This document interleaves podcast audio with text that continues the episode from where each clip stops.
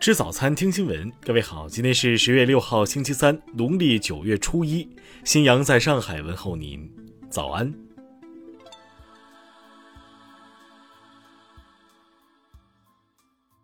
首先来关注头条消息。据厦门警方在线消息，十月一号二十二点左右，集美某小区出租房内发生一起命案，厦门二十五岁独居女孩被中介杀害。经查。死者为外地来厦人员，今年八月通过厦门某房产中介公司租房搬至该小区居住。二号十点左右，专案组在泉州市安溪县成功抓获三十一岁的犯罪嫌疑人王某峰。王是某房产中介公司员工，因欠债无力偿还，物色独自一人居住的被害人为作案目标，于一号晚攀爬窗户入室抢劫。因担心被害人报警，遂将其杀害后潜逃。目前，王某峰已被警方依法刑事拘留，案件正在进一步侦办中。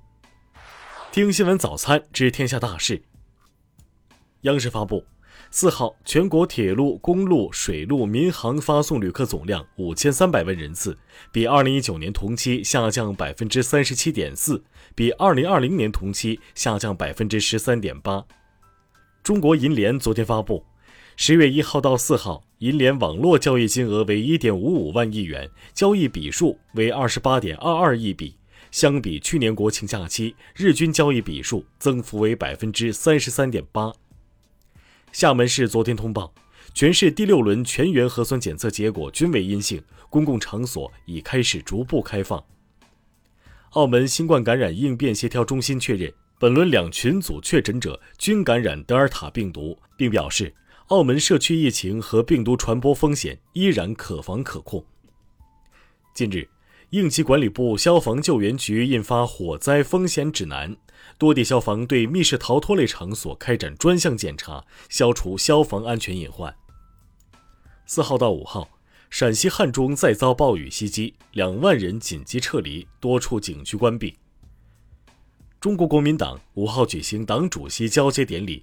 新任主席朱立伦表示，国民党必须连结两岸，将重启两岸交流平台。唯有让两岸创造更和平的环境，对台湾全体民众更有利。四川省地震局昨天发布更正公告称，当地二十一点左右发生八点一级地震的预警信息为自动处理系统技术故障误报。四川泸州未发生三点零级以上的地震。下面来关注国际方面。日本新首相岸田文雄四号表示，中国是日本最大的贸易对象国，对日本而言，中国是重要的国家，要继续与中国对话。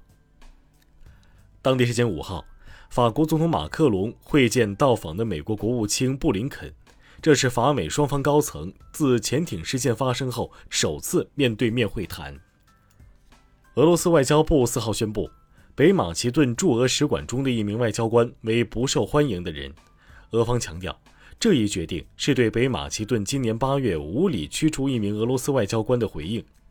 瑞典皇家科学院宣布，二零二一年诺贝尔物理学奖由美籍日裔、德国和意大利的三名科学家共同获得，以此表彰他们在理解复杂物理系统方面的开创性贡献。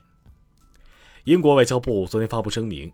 英国驻阿高级特使与阿富汗塔利班领导层官员在喀布尔举行会谈，讨论人道主义危机和防范阿富汗恐怖主义势力等议题。昨天，罗马尼亚议会以多数赞成票通过对总理克楚领导的政府的不信任案，执政不到十个月的克楚政府就此下台。当地时间五号，法国一座监狱发生劫持人质事件。劫持人质者犯有强奸和企图谋杀等罪行，被判无期徒刑。解救行动正在进行中。南非国家防止虐待动物协会披露了一起严重的虐待动物事件。今年八月，布隆枫丹发生大火后，一家养殖场因拒绝为受伤动物提供救治，导致三十头非洲狮因伤势过重而不得不被执行安乐死。下面来关注社会民生。合肥警方昨天发布，一名八十多岁的老人夏某和离散了五十七年的儿子终获团圆。一九六四年，因生活困难，夏某将双胞胎儿子中的弟弟送给一个家庭条件较好的人家抚养，并再无从联系。通过 DNA 比对，近日，夏某终于确定宁波的江某正是他的儿子。三号，威海一名女医生加班到凌晨四点多回家开始准备化妆结婚的消息冲上热搜。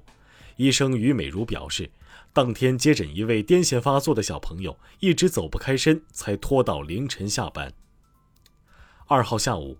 湖南贵阳县一名三岁女孩在路边被一名陌生男子带走，家人的求援信息很快通过朋友圈扩散。